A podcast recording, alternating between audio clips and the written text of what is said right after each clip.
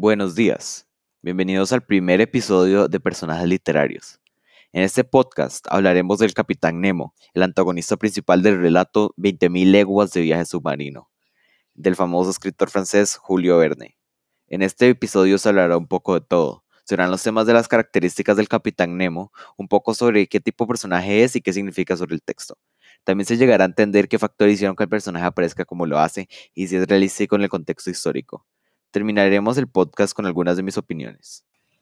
Nemo es de India, de lo que tenemos entendido, Nemo es alto, con una nariz recta y con cejas grandes. Tiene una barba y no se puede identificar su edad, pero se cree que es de entre 35 a 50 años. Su nombre es Nadie en griego, enseñándonos que él se desconectó del mundo terrestre para convertirse en nadie en el medio del mar. Sus creencias son como las de, como, de cómo el ser humano arruina la naturaleza y por eso detesta a todos los humanos. Esto proviene de que su esposa y sus hijos fueron asesinados, dejándolo solo. Su padre era un rey de India, pero también murió. Su triste historia solo hace crecer su enojo hacia todos, aunque en el libro podemos ver que, el que salva a un pescador de perlas. Esto es porque Nemo se identifica con él, ya que toda la India era oprimida bajo el gobierno inglés, incluyendo el Nemo, el pescador y los incontables otros habitantes de esta maravilla de un país. A lo largo de la historia, Aronnax describe a Nemo y a su extrema mentalidad hacia el medio ambiente.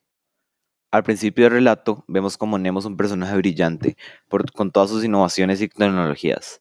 Al principio solo se ve como un científico exitoso, pero mientras avanzamos por el cuento, vemos como su triste historia de vida ha cambiado como ve al mundo y lo ha convertido loco. Además, Mientras más aprendemos del capitán, más vemos como bajo este genio hay un hombre destruido, que ha perdido toda memoria de que está bien y mal, lo que lo termina matando de todos sus tripulantes al ir hacia el Marstorm. Esto lo hace un personaje redondo, por el cambio drástico que vemos atrás de la historia. Además, aunque no parezca, es el antagonista del relato. Esto se debe a que básicamente rapta a los tres protagonistas y repite frases que hablan de cómo nunca van a salir del Nautilus con vida. Muchos piensan que Nemo no tiene razón para ser tan radical con sus pensamientos, aunque yo no lo veo así. Él ha pasado por demasiadas situaciones que lo han dañado psicológicamente y eso cambia como alguien es.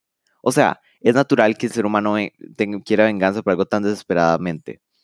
Eso se puede ver en el caso de Ted Kaczynski, también conocido como Dauna Bomber. Él vio como nosotros destruimos la naturaleza con nuestros proyectos industriales, entonces empezó ataques con bombas hechas por él.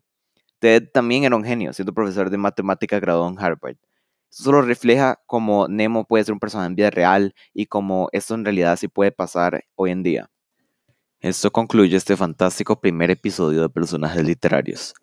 En mi opinión, el Capitán Nemo es un personaje muy interesante por el hecho de que al principio del relato se ve como un genio científico, pero mientras uno progresa a través de la historia puede ver cómo el trauma del pasado ha dañado su mente y lo ha vuelto loco.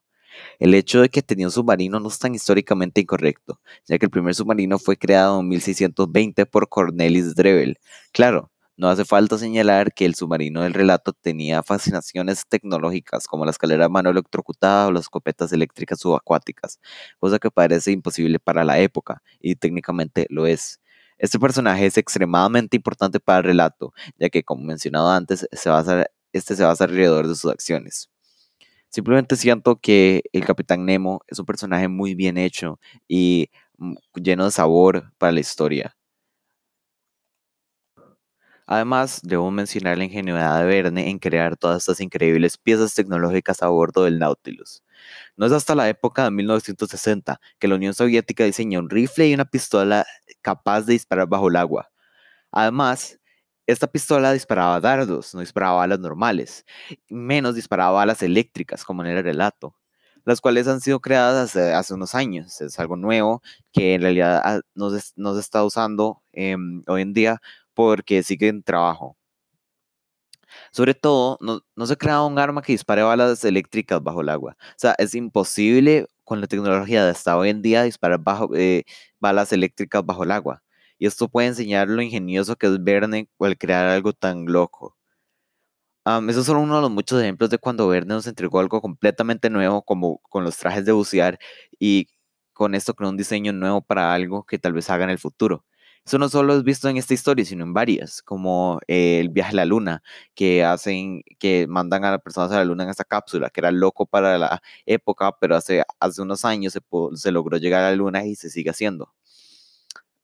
los voy a dejar con esta frase del capitán, que es, hace tiempo que rompí con la sociedad y sus reglas, y le exhorto que no vuelva a invocarlas en mi presencia. Muchas gracias.